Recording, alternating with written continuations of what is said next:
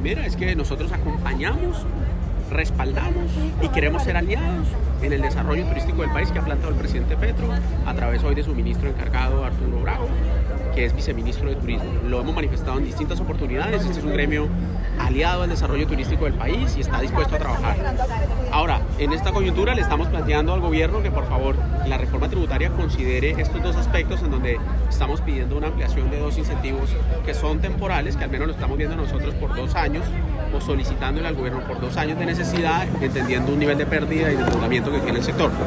Específicamente sobre la exención del pago del IVA, que es una medida que estimula el gasto de los hogares colombianos, y dos, la exención del pago de la sobretasa en energía, que pesa un 20% con un contexto inflacionario en el sector energético, con un contexto de un kilovatio hora bastante superior a los países de la región